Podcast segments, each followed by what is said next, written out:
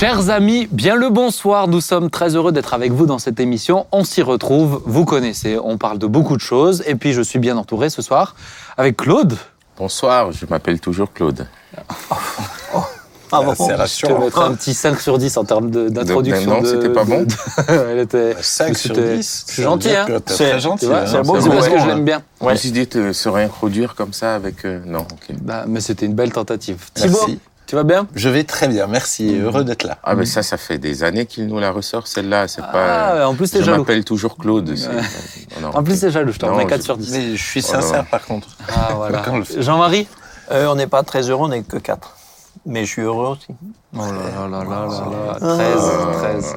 Thibaut, Bon, 13, continue, 13. continue. heureux. Oh, aïe, aïe, Non, mais faut- Heureusement que tu me l'as expliqué. Là, Ah non, non. plaisir. Non, bon, j'ai vous- continué, Vous lui donnez une note en dessous, là, quand. Claude, est-ce que tu regardes les émissions On s'y retrouve? Ja, genau. C'est quoi la dernière que tu as regardée? Euh, Hmm, C'était sur euh, Charlemagne. Je sens que ça t'a marqué. Je vois que tu cherches. je n'étais pas d'accord. Sincèrement, C'est j'étais pas d'accord. c'est tout ce que tu te rappelles Je me suis dit, purée, j'aurais dû être. euh, C'était quelle émission. Comme ça, je sais que je t'inviterai jamais sur ces émissions-là, sur ces Ah thématiques. Non, mais c'est déjà passé du coup Et la thématique. et Mais j'étais pas d'accord, j'ai pesté. Hein, Mais c'était quoi C'était sur la mémoire. C'était quoi. Dis-nous. Je me rappelle plus sincèrement comme ça. Mais, je te le dirai en aparté, je suis en train de chercher là, ça me revient. Comme ça, je te dénoncerai. Je dirais que t'es pas d'accord. Sinon, t'as le droit d'écrire hein, en commentaire. Si t'es pas d'accord, t'as le droit d'écrire.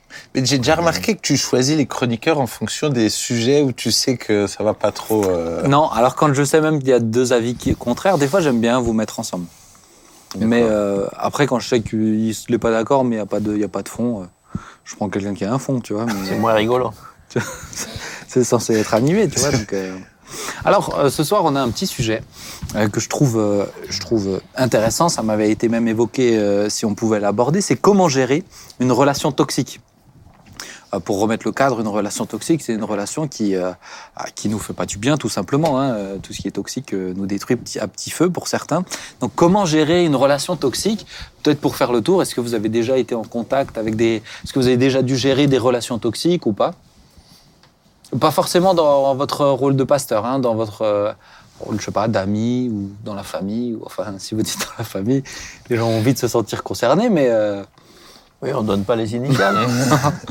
Alors, Jean-Marie? Euh, des relations toxiques, euh, oui, je dirais que hum, effectivement, enfin des personnes toxiques, euh, oui, évidemment, j'en ai, j'en ai connu. Après, euh, je peux pas dire que, en tout cas, je me suis jamais senti euh, impliqué dans une relation qui m'aurait, euh, qui aurait été, euh, dans laquelle j'aurais été un peu, un peu, T'as un su peu poser les prisonnier distances tout de suite. prisonnier dépendant, etc. Et pour moi, la meilleure façon de la gérer, c'est de la couper, quoi. Bon, bon mais euh, attends, si On tu peut passer à un autre sujet. si tu réponds aussi On vite. passe à autre chose. Je- Thibaut? Yes, alors moi un peu la, ce que ce qui me revient un peu en mémoire, c'est une relation où effectivement il a fallu gérer le fait de prendre de la distance. Alors euh, je- effectivement, je pouvais pas couper avec cette relation, mais c'est vraiment de gérer la quelle était la bonne distance à avoir et euh, de, de maintenir la relation, mais mais dès que que j'étais trop proche, je me faisais euh, je me faisais, tout ce que je disais pouvait être retenu contre moi et, et je me prenais entre guillemets des coups, euh, pas physiques, hein, On mais parle pas du mariage, Thibaut, là. Tu es... et je parle vraiment pas de mon Bah, mariage. vraiment. Euh, un peu quand même. touche pas à ma femme, toi. mais euh, ouais, voilà, c'était euh, vraiment compliqué euh, pendant pendant tout un temps. Et, et Dieu merci, les choses euh, ensuite se sont améliorées. Donc, t'as dû faire gaffe, quoi. Ouais, c'est être extrêmement vigilant et, c'est vraiment difficile parce que il y a un côté où les, les autres gens ne comprennent pas.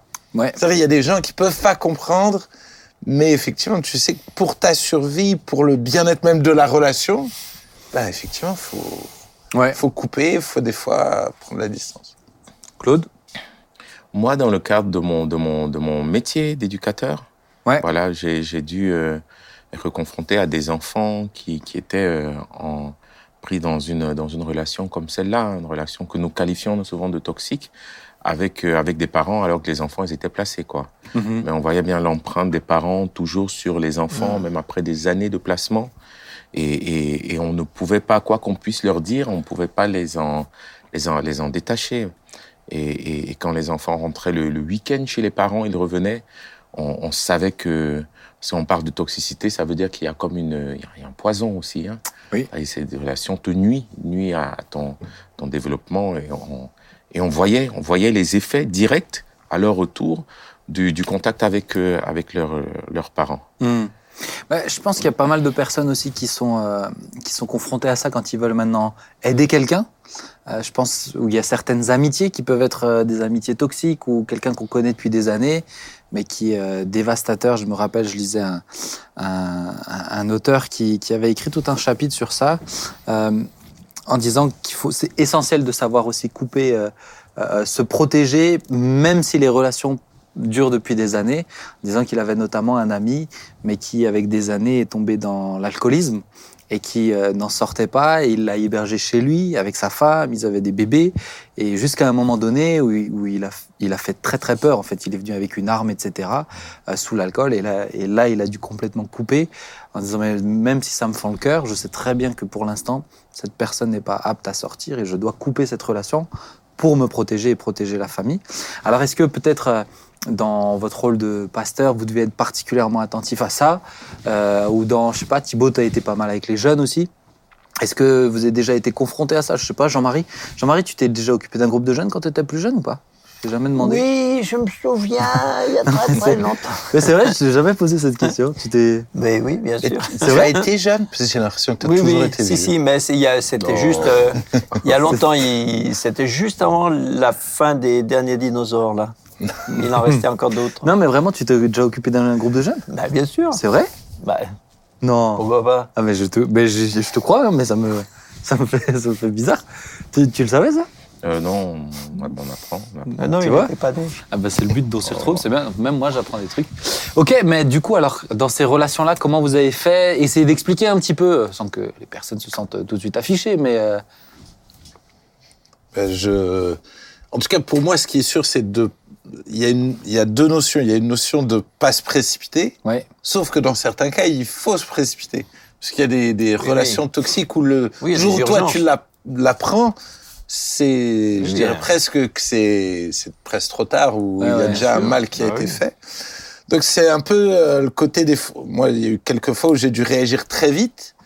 Mais là aussi, c'est réagir très vite, très fortement, tout en respectant le, euh, bah, la personne, mais en l'aidant parce que des fois, cette personne-là est engluée dans cette relation toxique et est incapable d'en sortir.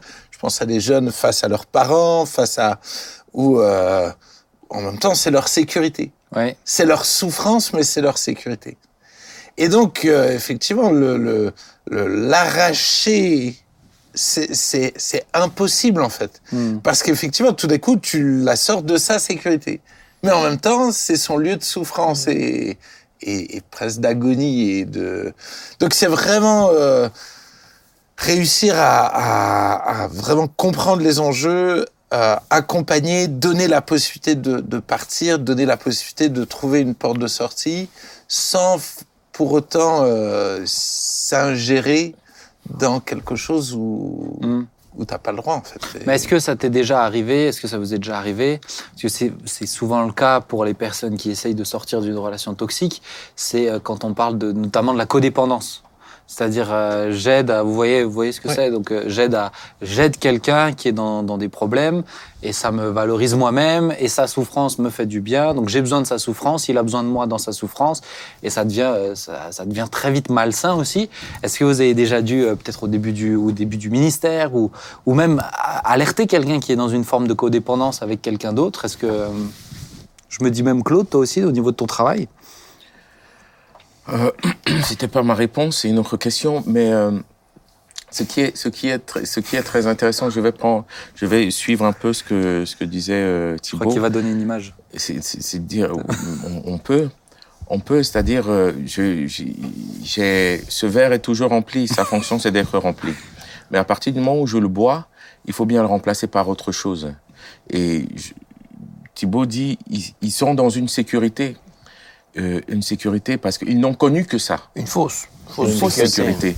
Mais, mais il suffit pas de dire, euh, euh, écoute, euh, sépare-toi de tes parents et tout ira, mais, mais, mais, mais pourquoi faire? Pour aller où? Ouais, alors là, je pense que vous prenez le, le cas qui arrive souvent, mais qui est extrême. Euh, je parle même en termes d'amitié, etc. Comment vous avez conseillé, tu vois? Mais c'est en ça que j'aimerais, si, si tu me le permets, quelques, quelques secondes pour redéfinir la, la réalité d'une relation toxique. Parce qu'on on l'a, on l'a pas, on, on, on pourrait, euh, c'est, assez vaste, finalement, quand on parle de toxicité. Euh, une relation qui ne me donne pas le sourire. C'est-à-dire où je, je ne prouve plus juste un, un, un plaisir dans la relation. Une relation où je ressens un mal-être. Une relation où je ressens une forme de violence. On a parlé tout à l'heure de dépendance. Une relation où la communication n'est plus fluide. Une relation où je ne peux pas être moi-même. Je suis euh, objet où je ne, je ne suis pas sujet. Je ne peux plus être moi-même en fait. Je suis comme instrumentalisé. Et une relation qui me tire vers le bas. C'est ça. Tout ça, c'est une relation toxique. Ça veut dire que euh, elle n'est pas juste définie par une personne. On peut être dans des relations toxiques, même dans un cadre. Euh, euh, je veux dire, on- je pense que nous ici, je pense si on prend le temps de, de réfléchir à tout ça, on pourra considérer que dans l'une ou l'autre relation, on est comme emprisonné dans une. euh, euh, on- elle ne nous fait pas de bien, quoi. Mhm. Elle devient toxique. Et donc, enfin, entre pas faire du bien et, être un poison, il y a encore un, il y a quand même une gradation quand même. J'entends, j'entends. Toi, moi, j'ai plein de relations où c'est c'est moi qui tire les gens vers le haut, Oui. mais ils me tirent pas vers le bas, tu vois. Ouais, parce que je suis là pour les mais, aider. mais- mais en fait, ce que je- ce que j'essaye de dire, c'est que le, le plus difficile pour nous, pour celui qui est dans cette relation, c'est d'abord s'apercevoir et reconnaître que cette relation, un, ne lui fait pas du bien, et deux, il ne peut pas la couper, et trois, il y est dépendant à son insu. Vous me suivez toujours? Oui. Oui. Pas, pas, pas toujours à son insu. Parce qu'on est toujours dans des extrêmes quand on parle de relations toxiques. Mais, mais tout dépend du niveau de toxi- toxicité. Oui. Et, et- et je pense que même dans des niveaux de toxicité bas, si on peut dire ça bas, on est quand même déjà infusé par quelque chose où on n'est pas à l'aise, quoi. Ou, ou si, si chaque fois je veux voir mon, euh, je sais pas si t'as as, un beau frère, t'es pas à l'aise, vous pouvez pas discuter ensemble, et il, il attend de toi des choses, tu, tu te sens pas de emprisonné cas dans quelque chose. précis. euh, Ouais, je voulais pas que t'en- je voulais pas que parles. Maintenant, en plus, j'en ai que deux.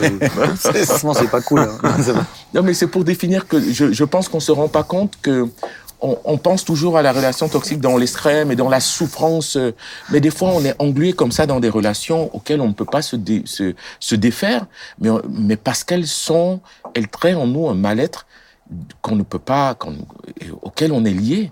Et là, on est déjà dans une forme de toxicité.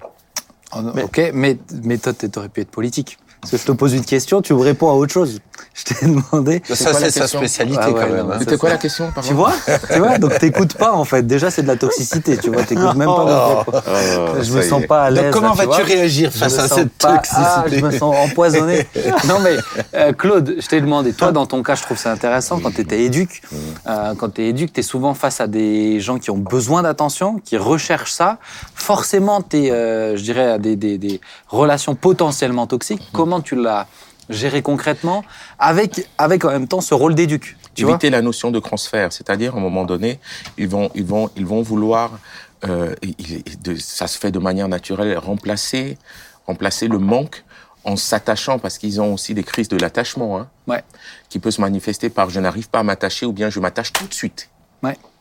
Et, et, et on se retrouve comme ça pour nous les accompagnants dans une relation qu'on n'a pas, qui, qui, n'est- où, où la personne attend euh, transfère en toi la dimension pa- paternelle, Ouais. la fonction, la fonction euh, euh, euh, d'époux, de, de, de fils ou je ne sais pas quoi. Et du coup, on, on rentre là dans une autre forme de dépendance. Et alors, comment t'évites justement? Comment C'était quoi un peu tes trucs pour éviter ce- cette notion de transfert? Ça part déjà par, pour moi, la- dire à quelqu'un, arriver que quelqu'un comprenne qu'il est dans une relation toxique, c'est déjà lui permettre, en tout cas lui donner les clés de pouvoir en sortir. Je ne peux pas éviter le transfert. Mhm. Euh, je peux prendre la distance, mais je peux pas éviter le transfert. La personne a besoin de moi, mais euh, mais mais de lui rendre, de le rendre conscient, écoute, de ce qui se joue, avec l'idée que dans Donc- le temps, il Donc pourra s'en saisir parles, ou pas. tu lui en parles clairement quoi. Mais oui, mais oui, mais Ouais. oui. Et alors, qu'ils arrivent à, à le comprendre et- Ou est-ce que, tu vois, des fois, je, des fois, tu as l'impression que c'est tellement euh, nécessaire ou c'est tellement douloureux au fond de la personne que- qu'elle peut même pas entendre, tu vois, raisonner. Moi, si je suis conscient que cet enfant, euh, cet enfant, euh, euh, je vais aller sur un exemple que je connais, cet enfant de 8 ans, black, si je peux dire black, africain, a, a, a, Tu peux dire ce que tu veux. a transféré en moi une dimension paternelle parce qu'il a été placé et qu'il a vécu sans son père. Ouais. Si j'en suis conscient, pour ma part, ça me permet de, de savoir comment l'accompagner. La distance à prendre et ne jamais rentrer dans finalement cette fonction paternelle parce que cette fonction de transfert, je ne pourrais pas l'habiter à fond. Ouais. Voilà. Donc pour moi, il faut être conscient que de, de, de ce qui se joue dans le cœur de cet enfant et, il faut lui parler, il faut pouvoir lui parler de son père. Hmm.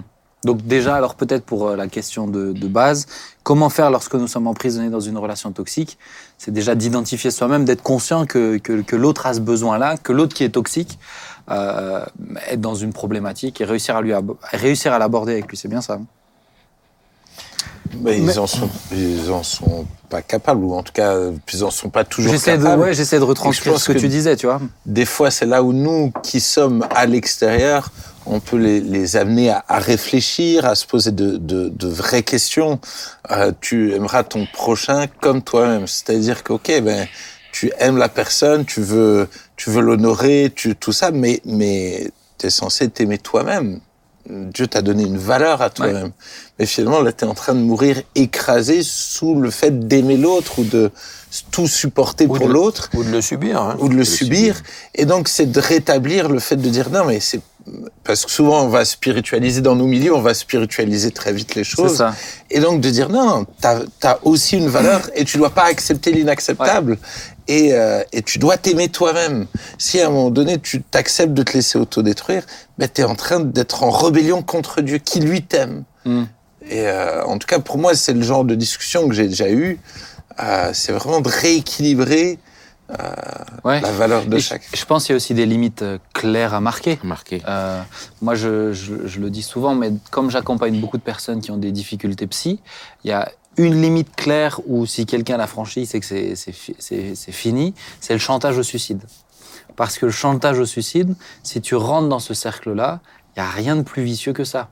Qu'à ce moment-là, bah, la personne, qu'elle le veuille ou non, elle te tient en fait. Oui, elle Tu- prend autorité tu- sur tu- toi. Bien sûr. Elle, elle, elle envoie un SMS et ça y est, t'as court. Et je vois souvent, par exemple, et c'est pour ça aussi que je voulais amener ce sujet-là, des jeunes aujourd'hui, parce qu'aujourd'hui, on a beaucoup de jeunes qui ont des mal-être, mais on a beaucoup d'autres jeunes qui veulent aider des jeunes qui ont des mal-être.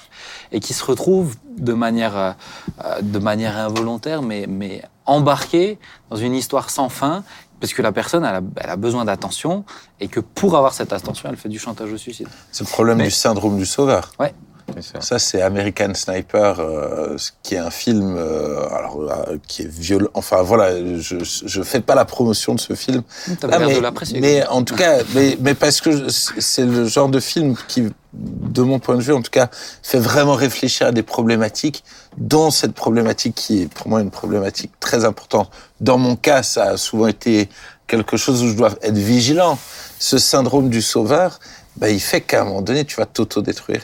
Et Mhm. finalement, au lieu de sauver les autres, tu vas te détruire toi. Mais ouais, enfin, moi, il me semble, je- déjà, je- il me semble qu'il y a quand même deux, il y a vraiment deux, deux grandes catégories de relations toxiques. Il y a celles qui sont celles dont on ne peut pas sortir parce que, bah, parce que la situation est comme ça. Un enfant peut être dans un foyer avec un père, euh, Ouais. avec un père, euh, je sais pas, par exemple, qui, qui, qui boit et puis qui, euh, qui, fait une, qui fait la misère à sa famille euh, tous les jours, tous les jours. Et L'enfant mineur, il est là.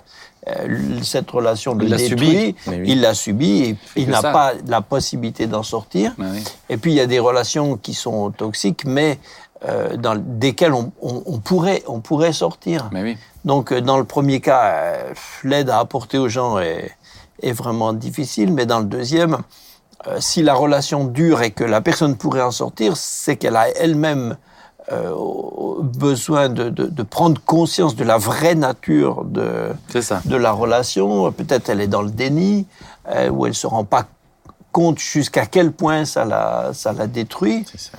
Je pense que l'histoire de d'aider toxique parce qu'on veut aider, etc.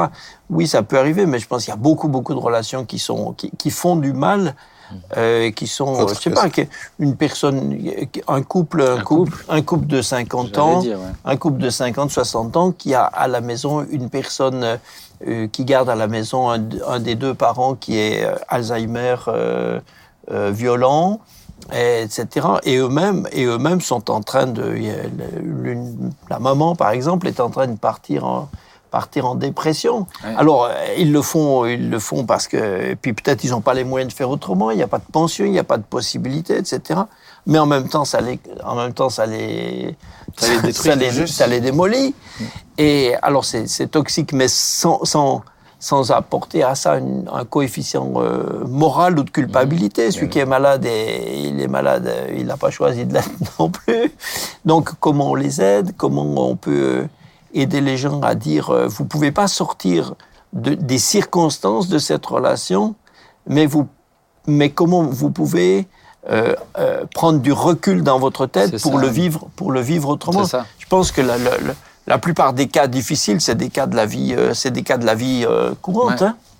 Ouais, je suis complètement d'accord avec toi et je c'est bien si, euh, si on donne quelques conseils pratiques pour terminer, mais je pense notamment aussi du cas de, du, où dans un couple, l'un des deux est battu, euh, où euh, fi- fi- finalement, factuellement, on peut, tu vois, euh, moi je me rappelle notamment d'un couple Factuellement, on peut quoi euh, Je termine. mais En je En me rappelle- sortir. je me rappelle d'un couple de jeunes qui n'étaient pas encore, euh, qui sont pas au Seigneur, etc. Mais où, mais où le gars battait, battait la fille, tu vois. Mais, mais euh, j'ai envie de dire, tu peux prendre ta voiture, partir, tu vois, euh, de manière géographique, réellement euh, casser ce truc, mais dans la tête, c'est installé. C'est ça.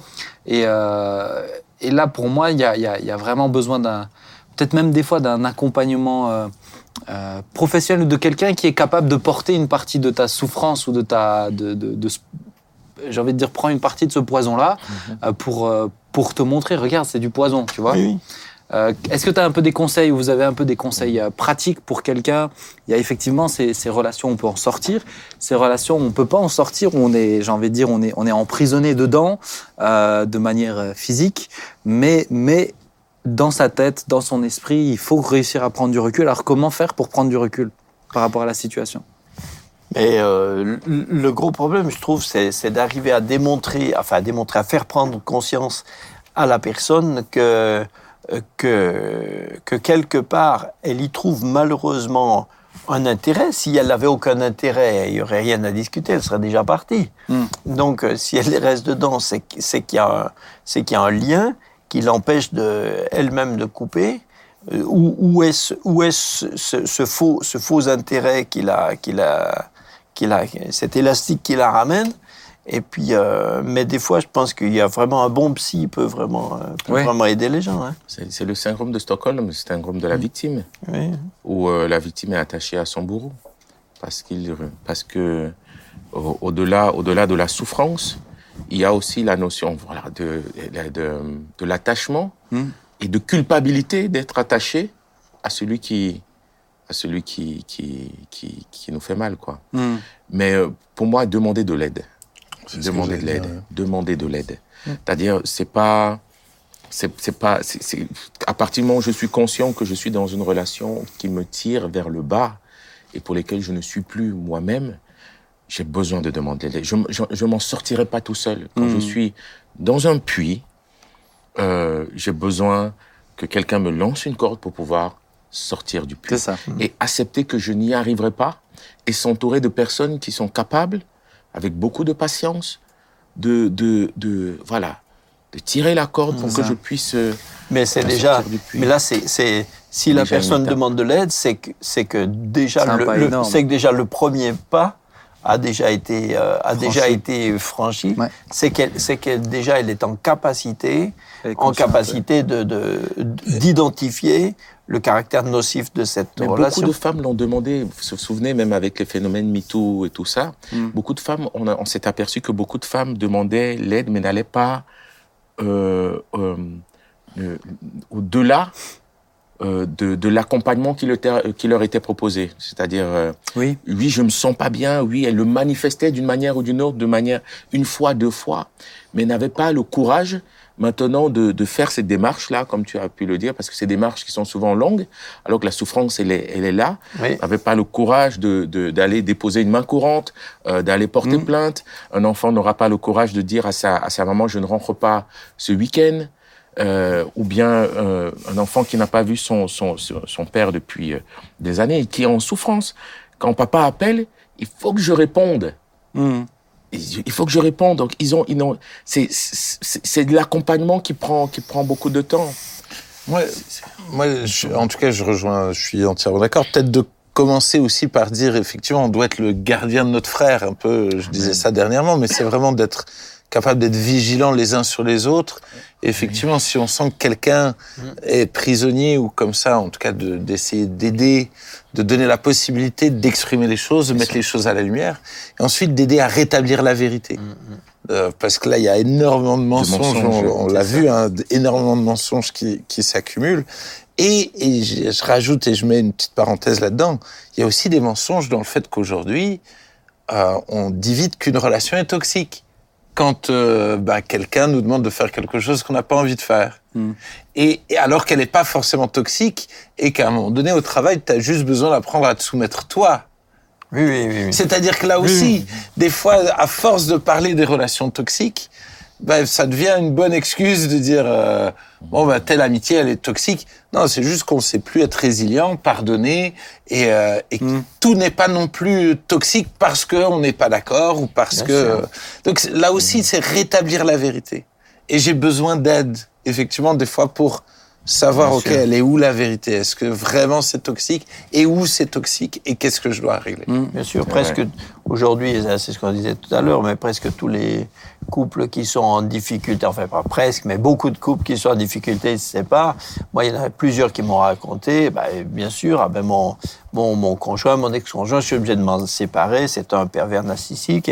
Et euh, voilà, alors, euh, voilà, comme ça, on met des termes. euh, Il y aura euh, une très bonne sont- émission qui va sortir à ce sujet. C'est pour ça Qui- qu'il en parle. qui peuvent être des termes qui peuvent être, euh, et bien sûr, euh, réels, hein, ré- réalistes, réels et techniquement euh, vrais.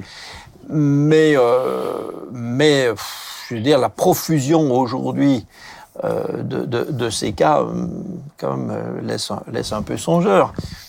Oui, Nous Je, avons- je suis d'accord avec Thibault. hein. Nous avons, nous avons accepté pendant longtemps que tout soit couvé et que rien ne sorte de personne.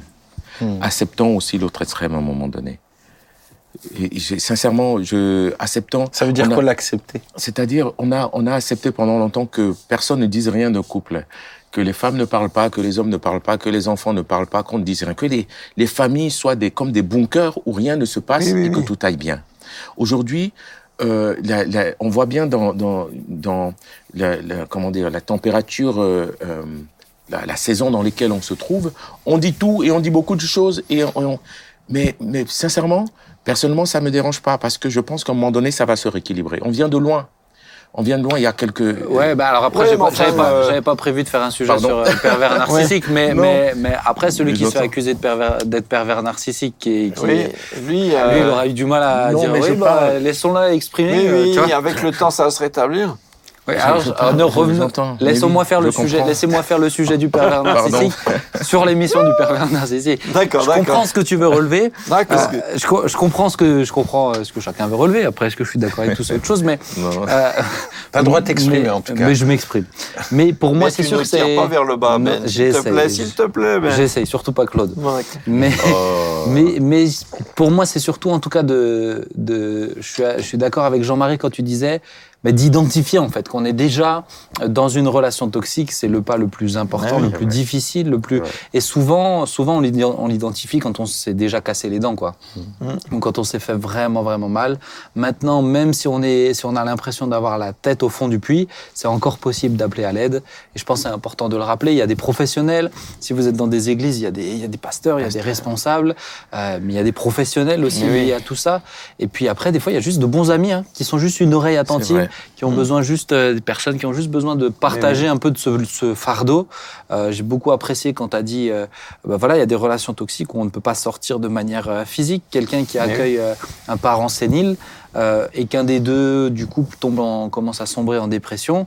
On va pas mettre le parent sur, sur, sur le trottoir à dire de dormir dehors, hein, c'est pas, c'est pas envisageable. Donc, je pense qu'il y a des be- juste besoin aussi d'être entouré. Et, euh, et peut-être sortir d'une relation toxique, c'est peut-être ça. C'est peut-être pas forcément de couper totalement. Des fois, oui. c'est pas possible. En sortir ou comment, ou comment la gérer Comment quoi. la gérer, Comment la gérer Comment, C'est ça, comment vivre dedans sans être détruit Pouvoir, euh, pouvoir euh, Mais pour moi, dès que tu la gères, t'es plus dans une relation toxique. Moi, des gens qui peuvent potentiellement me tirer vers le bas, si je, un peu ce que tu disais Thibaut, prendre les distances nécessaires quand elles sont nécessaires, au moment, elle devient plus toxique pour moi puisqu'elle m'empoisonne plus, tu vois. Mm. Oui, mais enfin, si elle est chez toi, dans ton appartement, que tu peux pas, et que tous les jours tu subis, tu subis, tu subis.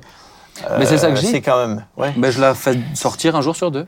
Ju- Juste rétablir la vérité, le truc aussi que voilà, les, les personnes séniles ne sont pas toujours toxiques. Voilà.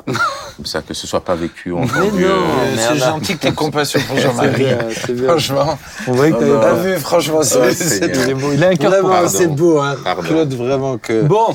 Il t'aime vraiment. On va hein. avancer parce qu'on a un super témoignage. J'essaie de réfléchir un peu à des, à des témoignages de vie. C'est vrai qu'on a pas mal de, de personnes qui ont fait des choses qui sont passées dans l'émission et je trouve que des témoignages de vie, c'est aussi euh, euh, encourageant. Je veux bien un peu d'eau, Claude, pendant que tu es à faire du bruit sur toute l'émission. Euh, et j'aimerais qu'on puisse ensemble accueillir Lucas. Lucas Fink qui est là avec nous. Hello Allez, Lucas. Bonjour, bonjour. Alors, est-ce que tu vas bien Lucas? Ça va, merci. Est-ce que vous connaissez tous Jean-Marie, toi, tu le connais? Oui. Thibaut, tu le connais aussi. Claude, est-ce que tu connais Lucas? Euh, non, on s'est rencontrés là, il y a pas. Ah, c'est c'est ça, hein, tu le connaissais pas. hein. Naï. Ben, je trouve ça intéressant. Euh, Lucas, tu es engagé aussi notamment dans la jeunesse. Tu, euh, tu, es, chez nous, tu es chez nous à l'église depuis combien d'années? Euh, 2017, peut-être 2016. 2016, 2017. Et si je t'ai fait venir, c'est pour que tu puisses nous partager un petit peu ton histoire. Je me suis dit, euh, tiens, je vais mettre un titre, etc. Et honnêtement, j'ai.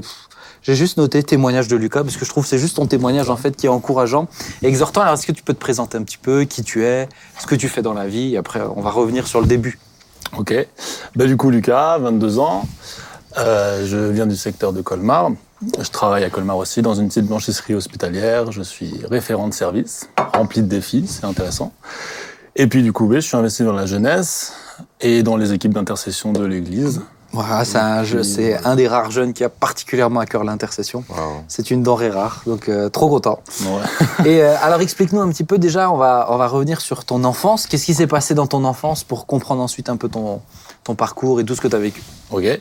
Donc du coup, moi, j'ai été pris en charge par la protection de l'enfance euh, tout de suite à ma naissance. Je viens- ma maman est toxicomane, mon papa est toxicomane, plus avec de l'alcoolisme.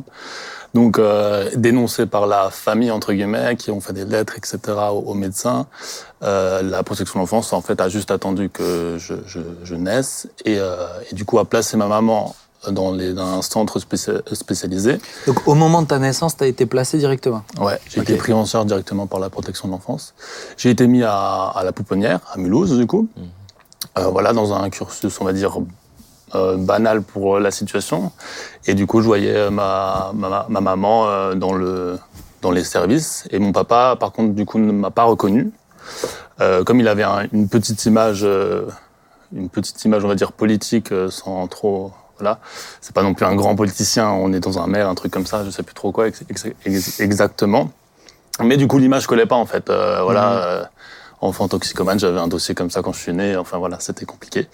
Donc, euh, donc voilà, euh, démarrage euh, plutôt complexe, mais euh, tout en étant Est-ce pris. est-ce que tu peux expliquer un petit peu le, le, le parcours, parce que tu dis le parcours classique dans une situation comme ça, mais pour ceux qui connaissent pas, c'est quoi? Tu as parlé de la pouponnière. qu'est-ce- Ouais.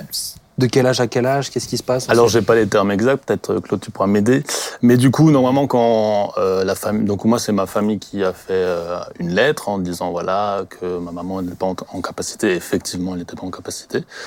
Et euh, donc, il y a une, il y a un terme, mais je me rappelle plus. Ça va au, C'est une ordonnance. c'est- voilà, une ordonnance qui exactement. va auprès du juge et, et le juge qui va faire, qui va, qui, qui va mettre en place une, un placement. Voilà, c'est ça. ouais. Donc, euh, donc avant le placement, si j'ai bien compris, euh, dans les rapports, il y, a, il y avait une, une- une démarche d'aider ma maman en fait. Dans, dans, dans cela, donc ça veut dire que euh, il lui avait préparé un logement, etc. pour pour Essayer. apprendre, appre- essayer, voilà. Hmm. Donc et tout ça, malheureusement, ça n'a pas marché. Et donc je suis resté en, en pouponnière. Donc le, le, le démarrage, on va dire, voilà, pris en, en charge par ben, le service médical, les éducateurs, etc., etc. Donc tu es accompagné tous les jours. euh, Ouais. c'est eux qui te font grandir en fait, c'est ça Voilà, ouais. Et, tu ben, n'es pas seul, tu es dans un groupe aussi ouais, d'autres c'est ça, enfants ouais, qui sont c'est comme ça. D'autres enfants dans la même situation. Et du coup, j'ai des rapports euh, semaine par semaine à la maison euh, de toute mon enfance, comme ça. Ah ouais, tu m'en Voilà. avais parlé. Hein, tu vois, détaillé.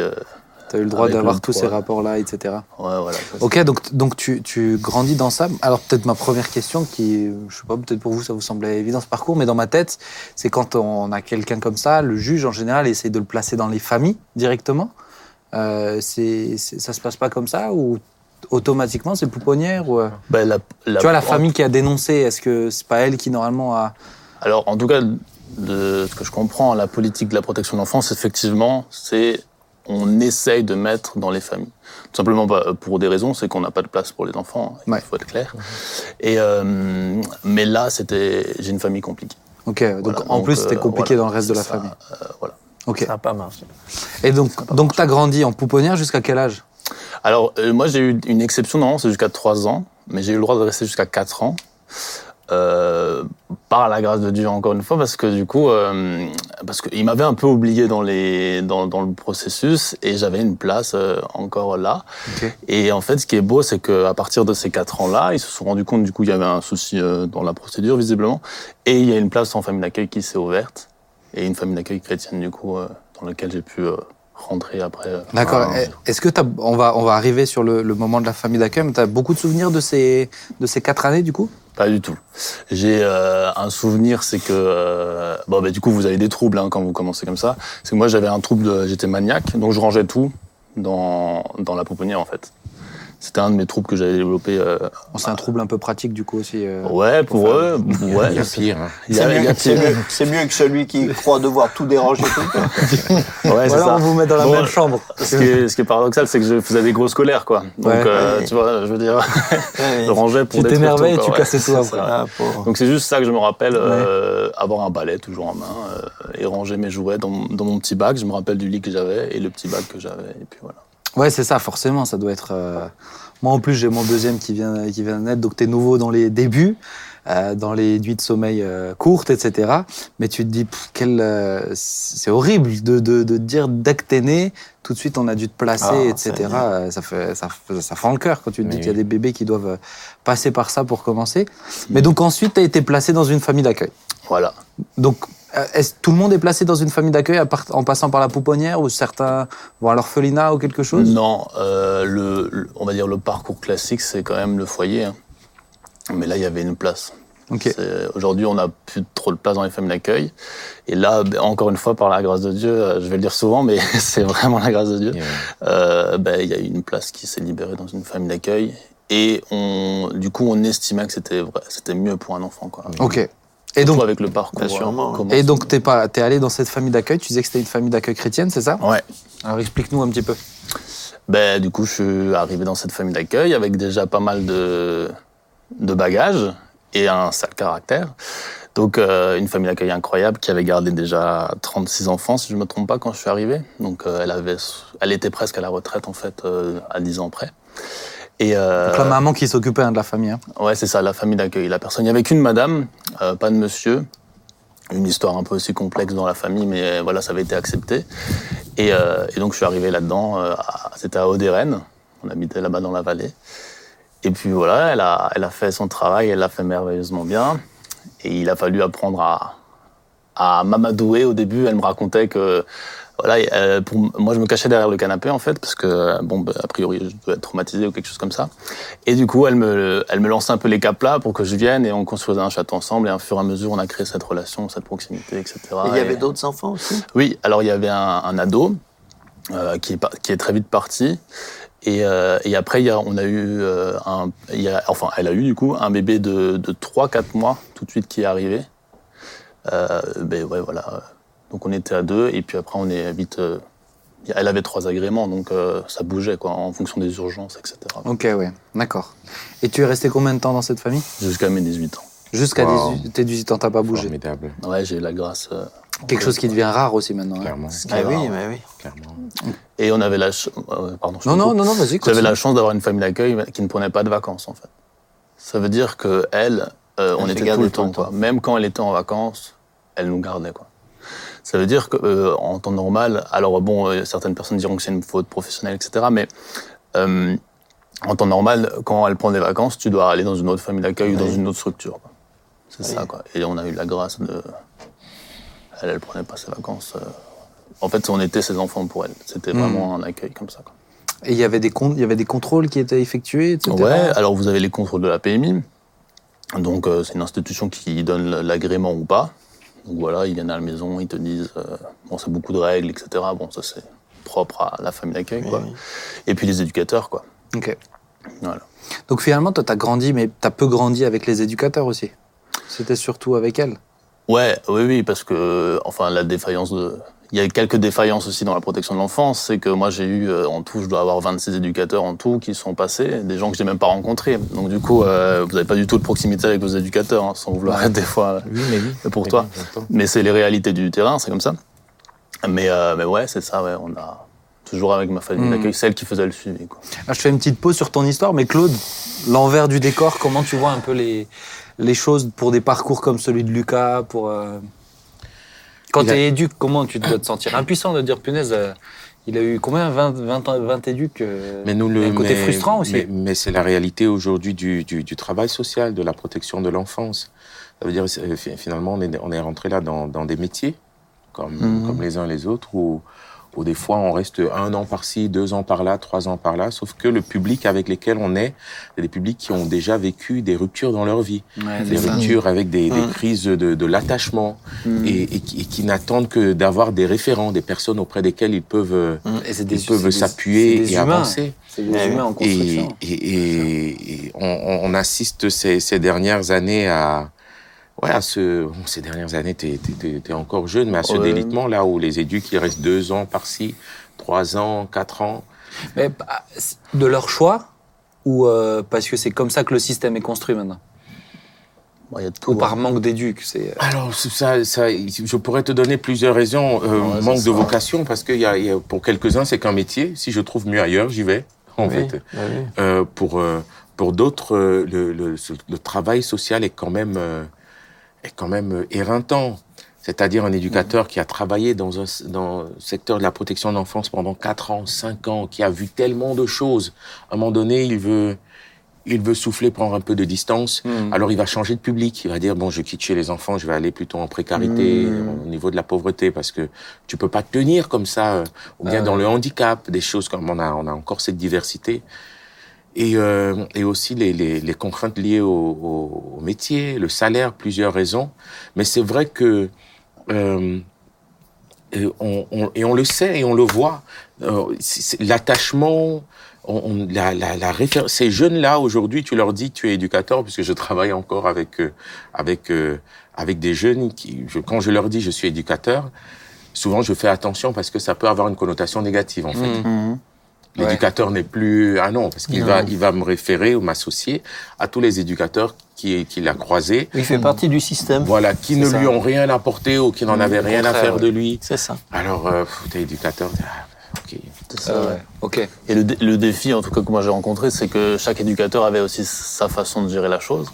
Donc vous avez des gens qui sont, ben, on va dire, euh, pro-famille, donc euh, voilà, restent dans la famille, mais il y a des éducateurs qui, du jour au lendemain, m'ont dit, ben, il faut qu'il parte en foyer, il est trop compliqué. Tu vois? Donc en fonction de la personne, euh, après par la grâce de Dieu, souvent ils partaient vite, mais euh, mais tu tu vois c'est Ah ouais. tu changes en fait tu changes de personne donc c'est lui qui, qui commence à l'idée de nouveau ton parcours et qui, qui va qui va être une influence auprès du, du juge ou etc Ouais. ou de la enfin il y a plein de il y a plein de gens quoi ça, Ok. le- Ok, alors je reviens sur, euh, sur ton parcours. Donc, dans la famille d'accueil, Mhm. donc il y a la maman, elle a des enfants aussi, en plus ouais des... elle elle avait des enfants Donc, il y a- il y avait pas de mari, si j'ai bien Non, compris aussi. c'est un, cas exceptionnel mais en Ouais. temps normal on doit avoir un mari D'accord, mais donc c'est vraiment sa vocation aussi. Euh, Comment toi tu fais Parce que t'es arrivé, t'avais 4 ans, t'es reparti, t'avais 18 ans. Comment tu fais pour te, euh, pour avoir un peu des points de, des points de repère, tu vois. Euh, y a, t'as pas ton papa non plus. Mhm. Euh, tu revoyais ta maman à ce moment-là ou pas? Ouais, dans les services euh, de la protection de l'enfant. Tu la voyais quoi tous les week-ends, tous les Non, alors euh, c'était assez intense au début, c'était trois fois par semaine. Ok. On descendait euh, du coup au Dro, enfin Ok. du coup maintenant la ZE, mais Visite euh, médiatisée. médiatisée, ouais, c'est ça. Ok. Donc là, Et comment s'est développée justement cette relation avec ta maman? T'étais conscient au début, tout de suite, t'étais conscient, ça c'est ma maman. Mais il y a- Euh, il y, a un facteur que, alors je pourrais pas l'expliquer quand j'étais enfant, hein, mais euh, après c'est les psys etc. qui m'ont expliqué, c'est que déjà tu as, en fait tu es dans une, euh, il y a ta famille d'accueil, il y a ta maman, donc il y a déjà une concurrence en fait entre les deux, parce que du coup, Eh oui. pour moi, ma- mais c'était deux mamans quoi, j'avais Oui. deux mamans pour moi, c'est ça le souci, Oui. et je passais plus de temps avec ma, pas ma vraie maman qu'avec ma Eh maman, et surtout dans quel état ma maman venait, elle Eh était toxicomane alcoolique, je l'ai vu dans des états, je m'en rappelle encore aujourd'hui quoi. hmm.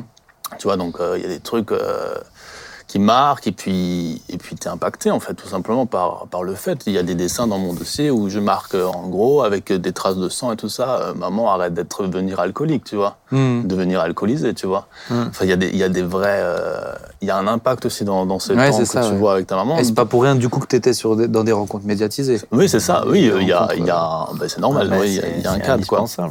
C'est ça, ouais. Mais du coup, tu vois tout ça. Donc, euh, à quelque part, ta maman, et, et je me rappellerai euh, la, la dernière fois où j'avais pr- 10 ans à peu près, où je lui ai dit euh, clairement, mais je veux plus te voir si tu viens alcoolisé et drogué. Tu vois, j'avais une conscience. Et c'était la dernière fois que je la voyais, tu vois. Hmm. Parce que euh, trois mois plus tard, elle a fait une overdose médicamenteuse et puis c'était Hmm. décès, quoi. Et, euh, et ben- mais ça, quand t'es enfant, c'est compliqué. Parce qu'après avoir une phrase comme ça, tu te dis, eh ben, elle s'est suicidée en fait à cause de toi. Ah oui. Tu vois Et puis il y a plein de choses qui trottent dans ta tête, et, etc. Tu vois Bah alors justement, c'est pour, euh, c'est aussi pour ça que pour moi c'était important de, bah, de raconter ton histoire parce que on va voir après, ça se termine. euh, Enfin, elle n'est pas terminée ton histoire, t'as Mhm. 22 ans, mais ça, ça s'embellit, je dirais. Mais, euh, mais tu, tu, donc tu te construis jusqu'à tes 10 ans. T'as deux mamans en fait, en, en- en Mhm. gros dans ta tête, avec un peu, un, je dirais un peu une concurrence, comme tu l'expliques comme ça. Il y a un terme technique, mais je sais pas Claude si tu connais, mais Concernant? Le fait que tu as deux mamans, donc t'es en. Il y a un terme technique, mais voilà, ça veut dire ça quoi. il y a, il y a, il y a, tu, tu peux, tu peux avoir un conflit de. Euh, Oh, me- ça me reviendra. Ouais, il y, a- il y a un terme. Bon. Ah ouais, maintenant t'es pasteur Bon. stagiaire, t'oublies les termes professionnels. euh, Oh. C'est ça. Ça va vite, hein. dis donc. Continuons, continuons, ne nous dispersons On pas. parlait des séniles tout à l'heure. Continuons. voilà. Ah, Dualité ça s'est émotionnelle. Allons-y. contre toi. Allons-y. Merci Jean-Marie. Voilà, les séniles, regarde, prends exemple. Mais donc, donc tu te retrouves dans cette, dans cette euh, situation. Et, et ensuite, tu as le choc aussi de la perte de ta, de ta Mhm. maman, euh, je dirais de sang. Mhm. Comment tu le, comment tu le vis? Alors, tu as dit, euh, c'est à cause de moi, etc. Mais comment tu le vis par rapport à ta, dans ta famille, intérieurement J'ai l'impression qu'en fait, c'est un chantier. Chez, malheureusement, mais chez les enfants comme ça, qui grandissent comme ça, c'est des chantiers. Et ils arrivent à construire trois étages, et puis tu as deux étages qui se cassent. Ils doivent en Mhm. reconstruire trois, et puis c'est toujours un peu euh, un chantier perpétuel et, et avec plein de fragilité à la fin, au final. quoi. Mais en fait, quand comment moi je l'ai vécu, j'ai pris du. Ce qui était difficile, c'est que j'avais pas de sentiments. Ça veut dire que j'éprouvais pas de colère, j'éprouvais pas de tristesse, j'éprouvais pas de. Je faisais des colères, mais pas en étant colérique, en, en, a- en ayant le sentiment de la colère. Ça veut dire que, en fait, je me sentais un objet. Ouais. Tu vois, j'étais ramené à un objet. Tu fais ci, tu fais pas ça, tu vas là, tu fais ci, tu vas autre chose, ça, ça, tac, tac, bim, boum. Et en fait, tu suis une, tu suis une liste comme ça. Et, et en fait, le décès de ma, mam- de ma maman, ça m'a, ça m'a heurté parce que oui, t'es un enfant. Je me rappelle de pleurer mes, mes- les, les larmes de, enfin, mes tripes, hein, sincèrement, et euh, d'être bloqué par le, par le chagrin. hein. Tu rencontres, ben, moi j'ai rencontré ma première, ma demi-sœur la première fois de ma vie à l'enterrement de ma mère, quoi. Donc, c'est, Ouais, joyeux, quoi. Mais mais il y a, y a- y a plein de choses qui t'impactent comme ça. Mais en fait, tu, je pourrais pas te dire, voilà, j'étais. Je me rappelle, alors c'est peut-être un peu dur à dire, mais j'ai plus pleuré pour mon chien qui était décédé parce que c'était vraiment, alors euh, bon, c'était mon meilleur ami euh, quand j'étais enfant, que pour ma maman. J'avais Mhm. beaucoup plus d'affection pour euh, pour mon chien, mais après ça a fait, ça, il y a quand même dans le secret de, de ton intimité, il y a quand même, ça a quand même commencé à trotter dans le sens où tu te dis, bah, c'est de ta faute, etc. Qu'est-ce qu'est-ce que t'as fait? Parce qu'elle me disait toujours, t'es, t'es la seule, t'es ma raison de vivre en fait. Ouais. Vraiment, tu vois. Donc avec des phrases comme ça, et le jour où elle décède, un enfant, bah, il fait A Oui, plus B. il se dit, c'est ma faute. Bah, c'est ça. Et donc, ouais, il a fallu travailler, etc. Après, j'étais suivi par les psys et tout ça. Mais j'étais vraiment compliqué. hein. Il faut, j'étais compliqué. Sincèrement, j'étais, c'était un enfant compliqué. Quand, quand tu dis je, excuse-moi, quand tu dis je, c'est prendre sur toi la, la, la responsabilité de quelque chose que tu as Oui, subi. c'est C'est ça. ça. oui. Et on te dit tu, tu es compliqué, non tu, tu n'es pas un enfant compliqué, Ouais. tu es un enfant qui a manqué Ben oui. de Oui. ce dont il avait besoin pour se Mhm. construire et qui s'est construit à partir d'un d'un rien et qui a fait à partir du rien qu'il avait. Et, euh, et, et finalement, on arrive, ah, cet enfant, cet enfant, c'est terrible. Mmh. Parce que tous les enfants que j'ai eus en foyer, on les décrit de compliqués, mais ils sont pas là par hasard, les amis. Euh, ils Ah, ils sont compliqués, Oui. c'est c'est pas à cause d'eux, c'est à cause de. Ça me, fait, ça me fait penser à une petite, une petite histoire. Alors, c'est pas, c'est pas du tout euh, dans ton cas à toi, mais je me, Sylvia, il y a pas longtemps, donc ma femme, elle a dû amener mon fils. Il n'y avait pas de médecin, donc il y avait des gros pics de fièvre. Elle a dû aller aux urgences, donc attendre 4 heures. Aujourd'hui, c'est c'est- c'est ça notre pays, la réalité. Donc, elle a dû attendre 4 heures pour voir un médecin. Donc, mon fils était en pic de fièvre, en pleurs, il en pouvait plus. Il était en pleurs, et le médecin lui dit quoi? Il dit Ah, c'est un petit grincheux, lui. Hein. C'est ça. Ben, non, il, il- Oui, il est juste- malade. Il est malade, en fait. Ouais, mais du, coup, pour rebondir sur, sur la situation, moi-même qui travaille à l'hôpital, je comprends ce médecin. Parce que derrière, ce médecin, ça fait peut-être, il a peut-être en, il a peut-être en, il s'est peut-être mangé quatre gardes d'affilée, quoi. Oui, oui. Tu vois ce que Oui, je veux mais- dire oui, non, mais je suis d'accord avec toi. Je- J'ai détruit ton truc, je suis désolé. mais- L'adulte, l'adulte ici et euh, oui, tu vois ce que je veux dire Je suis d'accord. Et mais- c'est l'interprétation. Ouais, c'est ça. Pour moi, mais- c'est pour moi c'est ça, c'est de c'est de t'enfermer dans ça. Oui, c'est ça. Euh, l'arbre qui a poussé comme ça parce qu'il n'a pas eu de tuteur, c'est pas parce que c'est un mauvais, c'est Ouais, pas parce que l'arbre est mauvais, Non. c'est parce qu'il n'a pas été accompagné. tuteur, c'est ça. mais Bah, les, mais- les deux, si je Ah peux me non, permettre, mais les deux sont vrais. C'est-à-dire que effectivement, le- le- il a subi des fautes, mais le péché qui était en lui le rend mauvais aussi. Pour moi, c'est, Mais- on peut pas juste dire que les gens sont des victimes. Enfin, on, est victime, mais on a aussi en nous. Ben oui, le- c'est pas de sa faute s'il est- était compliqué, mais il était quand même compliqué. Ouais, voilà. c'est ça. bah, c'est après, que après c'est- dans, ses, dans ses choix, Non, mais il faut quand même dire, as, on part pas tous de la même base. Quand il dit je suis compliqué, ça veut dire qu'il renvoie à lui-même comme une forme de responsabilité pas de son caractère, de sa pas de personnalité. Mais Mais c'est euh, mais c'est ce qu'on t'a dit aussi. On ça. t'a dit mais tu es tu es tu es compliqué Oui, Ben, c'est la vérité. et tu te l'es tu te l'es. Il était compliqué.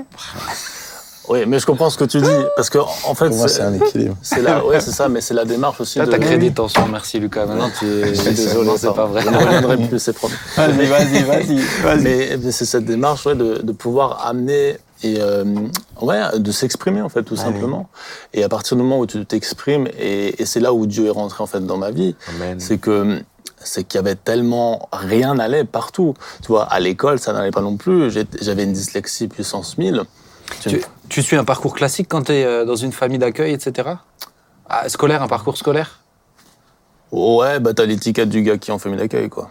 D'accord, ouais, mais tu vas, c'est les mêmes, c'est les- c'est le même cursus. Tu vas à t'as- l'école comme C'est tout les, le monde, oui, quoi. je vais à l'école comme tout le monde. Je vais à l'école comme ouais, c'est ça, mais tu as, des aides en plus. Je suppose que as, tu développes. Ben tu moi j'avais de des, t'as souvent moi j'avais des aides aussi en plus en dyslexie, ouais. D'accord. Mais parce que c'était l'orthophoniste qui avait prescrit, quoi. Il faut faire un dossier et tout le tralala, quoi. Mais- Mais je suppose que les enfants qui sont justement dans des familles ou en foyer, etc., ont du retard scolaire, des difficultés scolaires aussi. Ben, je crois qu'il y avait un truc à, à la ZE euh, qui permettait d'avoir un rattrapage par euh, des éduques ou un truc comme ça, quoi. Mais, mais j'ai jamais assisté à ça. Mais Alors justement, revenons-en à la foi, parce que tu nous disais que tu as grandi dans une famille chrétienne. Euh, ça signifie quoi? Ben, d'être enseigné, c'est ça. Et puis, euh, et puis ouais, d'être- enseigné. On, on t'apporte la bonne nouvelle, quoi. On Mm. t'apporte l'évangile. Après, il y, a la- il y a la dimension d'être dans une famille d'accueil qu'il faut, il faut être. euh, Il y a des défis énormes. Tu peux pas parler euh, trop non plus. Ils ont des, ils ont, ils sont sous pression hein, par la PMI, c'est clair.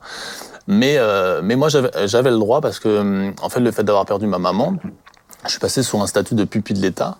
Donc ça veut dire que c'était un, c'était le préfet qui avait l'autorité sur, euh, on va dire, parentale sur moi, quoi. Entre guillemets, quoi. Donc il y avait des réunions avec tout le monde autour de la table, patati patata, tu fais ta... Enfin, il faisait ça. Mais, et à ce moment-là, j'ai demandé, ben voilà, moi j'ai envie d'aller à l'église, euh, est-ce que j'ai le droit? Ils m'ont dit, ben voilà, tu fais une lettre, euh, nous, ça ne nous dérange pas, il y a énormément de chrétiens dans la protection de l'enfance.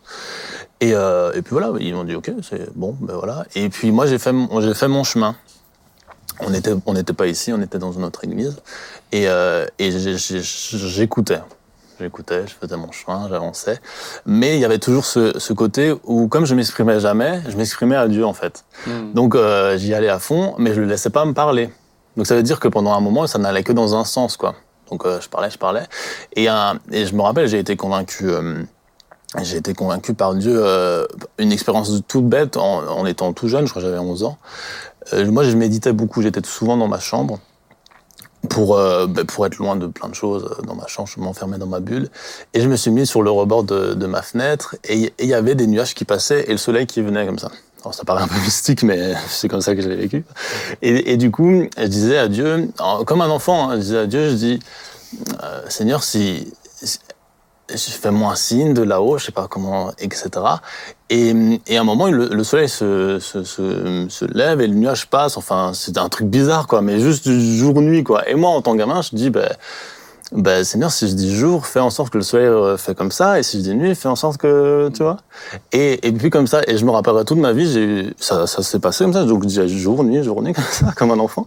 Et, et j'ai été convaincu à ce moment-là, et, et je suis persuadé que c'est Dieu qui m'a fait un petit clin d'œil, et à partir ce moment-là, je savais que Dieu existait, tu existe, ouais.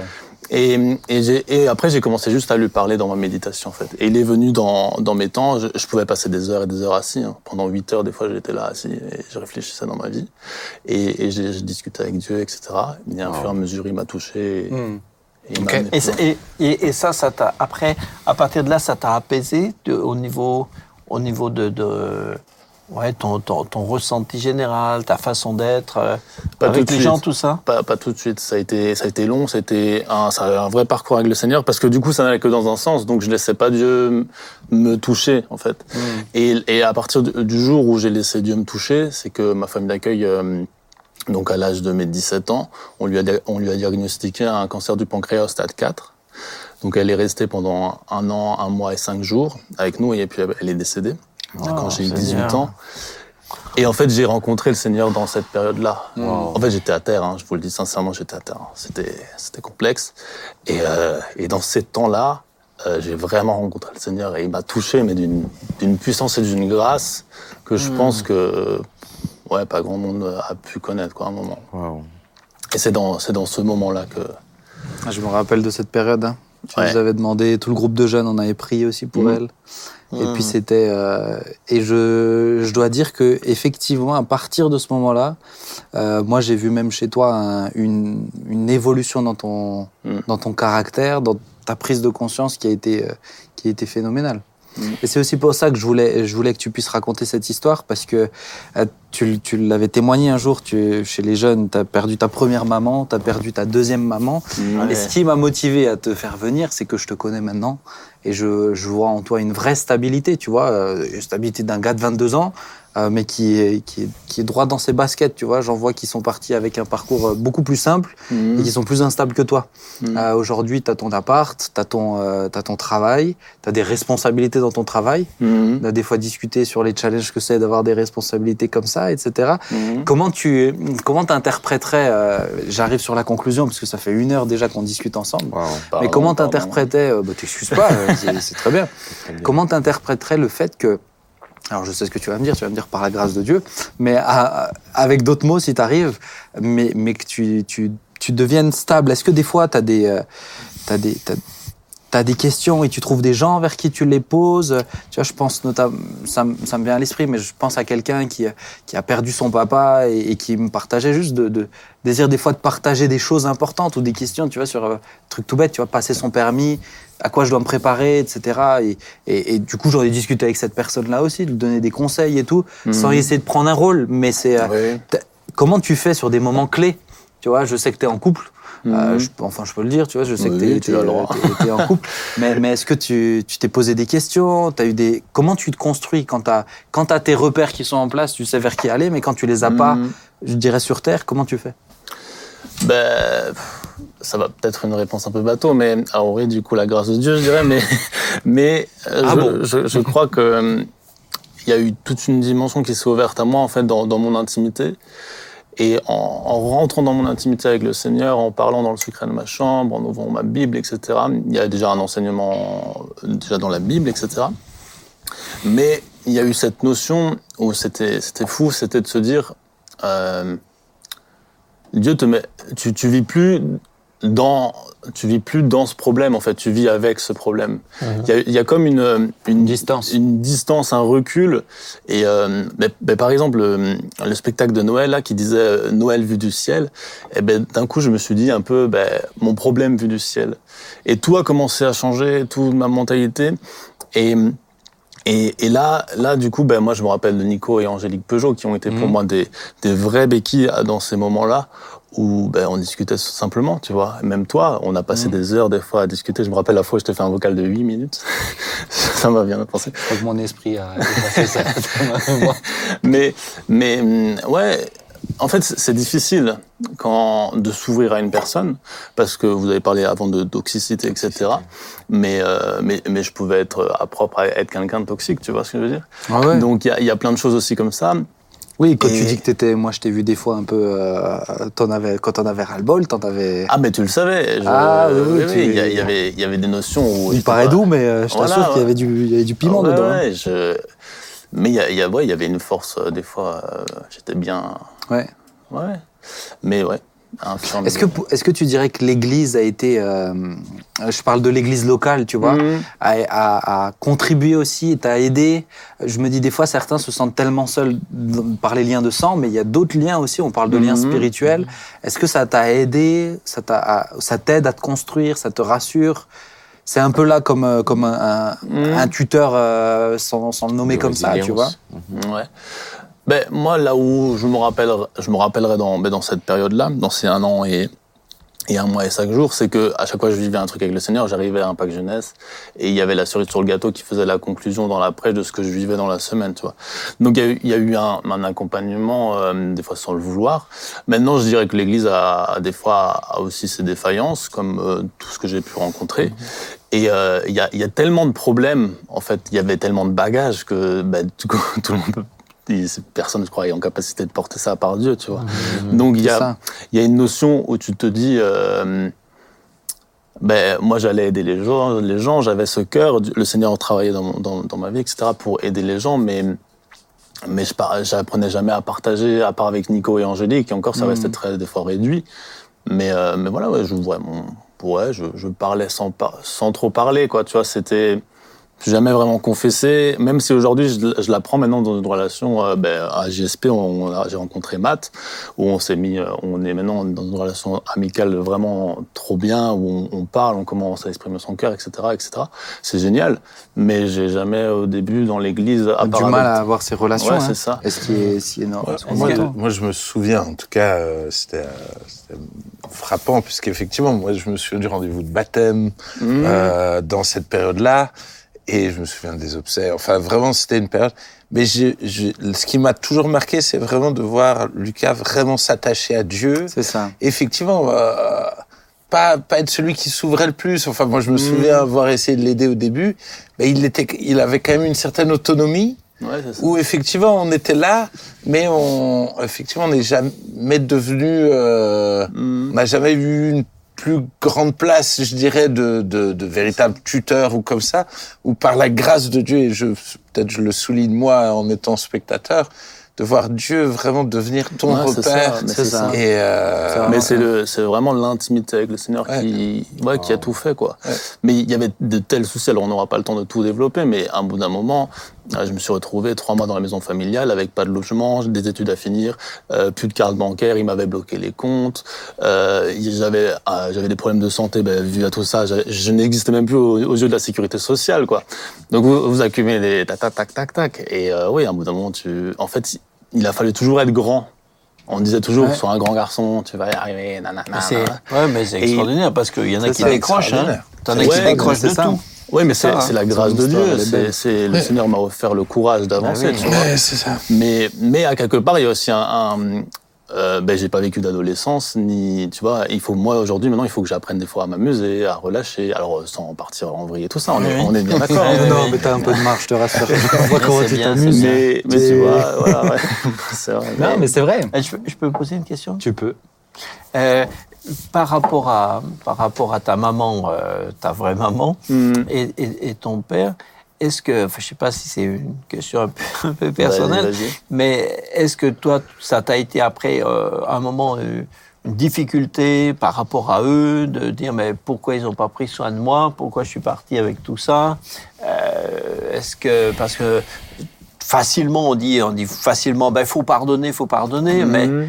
bon là quand euh, quand, euh, quand c'est au- aussi euh, aussi aussi fondamental Bah comme oui. ça, euh, Tu pardonnes plus comment facilement celui qui t'a volé ton stylo com- au travail. comment comment Mhm. comment on fait ça? Est-ce que pour toi ça a été un- une difficulté? Non Je vais le redire, mais la grâce de Dieu, encore une fois, parce que ce qui a été fou, c'est que euh, je peux comprendre mon papa aujourd'hui sur son point de vue et, je comprends ma maman sur ce qu'elle a vécu. Et même quand tu vas plus loin et que tu cherches en fait euh, l'histoire de la famille, le contexte, alors je vais pas ouvrir euh, parce que Non, on va non. dire que voilà, mais tu te dis mais euh, mais c'est c'est ouf quoi. Tu te dis mais c'est c'est terrible déjà tout ce qu'elle a comme comme bagage en fait Ouais, derrière elle. Elle-même. Et tu te dis, c'est ouf qu'elle a réussi. Tu vois, je me dis, même c'est Dieu qui a réussi à la garder encore jusqu'à mes 10 ans. Quoi. Tu te dis, et c'est impressionnant parce que tu peux pas avoir de la, de la rancœur ou quoi que ce soit parce qu'elle s'est battue avec ce qu'elle avait en fait. Elle avait pas Dieu, elle avait rien de tout ça. Donc elle, elle a fait, elle a fait avec Mm. ses forces et ce qu'elle a fait déjà avec ses forces, c'est énorme. Et pour mon papa, euh, alors c'est c'est un peu plus complexe parce que du coup, euh, Tu l'as revu ben non, justement, je l'ai jamais connu, ce monsieur. Mais j'ai eu écho que euh, il, a, il a été... Des... Parce que du coup, quand j'ai cherché mon dossier, euh, un dossier Ouais. comme ça, euh, la madame me dit, voilà, votre papa, ben, euh, il est dans une église évangélique. Alors, elle me présente ça comme un truc un peu sectaire, tu vois. je dis, ah, d'accord, ok. Et elle me dit, oui, il a été guéri, a priori, de, de sa toxicomanie, je sais pas quoi. Elle me dit, bon, euh, vous avez son nom, et puis euh, si un jour vous voulez entamer des, Des démarches, ben, vous avez mon mail et tout ça, et on regarde. Bon, j'ai jamais encore fait le pas parce que je pense que ça prend du temps, il faut, voilà, ça, ça se réfléchit. Mais, euh, mais je me dis, voilà, il y a quelque chose où, où lui aussi était emprisonné dans, dans, dans quelque chose, en fait, tout simplement. Mm. Donc euh, pourquoi lui en vouloir? C'est pas de ça. Enfin, c'est lui qui, bien sûr, c'est lui qui, c'est, qui a commencé. Et après, c'est ces substances qui l'ont rendu addict, tu vois. Mais j'aurais pu aussi tomber dans l'addiction. Genre, enfin, il y a plein de choses comme ça, quoi. Mais c'est là tu as où. décidé de lui pardonner. quoi. Mais j'avais même pas de rancœur, en fait. Il n'y a, ça. il y a pas eu cette démarche de se dire, bon, ben, je lui pardonne. Il y a, y le Seigneur m'a donné la grâce de, de voir plus loin, avec toujours, tu vois, ce recul, sa- tu vois, D'accord. vu du ciel, comment ça se passe, quoi. D'accord. Cette- mentalité. Moi, je- euh, alors peut-être c'est, euh, c'est intéressant parce que ça me renvoie à moi qui ai vécu sans mon père toute ma vie. Et, euh, et qu'en fait, effectivement, moi, j'ai jamais ressenti le besoin de pardonner mon père. Mhm. Parce que j'ai l'impression que la vie Tu t'es construit ça. C'est, Ça c'est fait ça, sans en lui. fait. Ça s'est Oui. fait sans lui. Et, Mhm. et c'est comme ça, en fait. Je pense que c'est peut-être plus difficile quand tu subis des actes Oui. concrets. Une mauvaise Euh, relation. Je pense, Ouais, en tout c'est cas. Ou quelqu'un qui était là 5 ans et qui est parti. Tu vois. Ouais, voilà. C'est ça. C'est, c'est peut-être plus difficile. En tout cas, ces questions-là reviendront. Tu es un jeune, tu as, tu as, tu as 22 ans, Mais oui. de manière cyclique. Euh, parce que la vie est un cycle. Euh, Aujourd'hui, j'ai j'ai- j'ai le double, grâce à Dieu. Amen. Bon, un peu, je Tu me rapproche vieux, un peu toi, du double. déjà. Pardon euh, Ah, tu l'as taclé avant, fallait pas. Oh, purée, ça fait mal, hein, je l'ai Ah. pas vu venir. Mais euh, tu, tu vas, tu, ces questions reviendront à un moment Ouais, donné. c'est ça. Bah oui. ça. Mais tu seras un peu plus près, encore plus armé pour Mmh. pouvoir y répondre. De manière cyclique. Quand tu vas toi-même arriver à ta paternité, ces questions que vont revenir encore. oui. Et tu vas devoir dire. encore trouver d'autres réponses. Et ça. quand tu vas arriver en tant que papy, ces questions vont revenir. Donc, tu es en construction. On est déjà très, franchement, très encouragé par, euh, par ce témoignage. Ouais, merci Ben, merci. C'était, pour moi important aussi de montrer que c'est possible. C'est, là où je trouve Wow. extraordinaire de dire quand tu as Dieu, Amen. finalement, tu as besoin que de Dieu.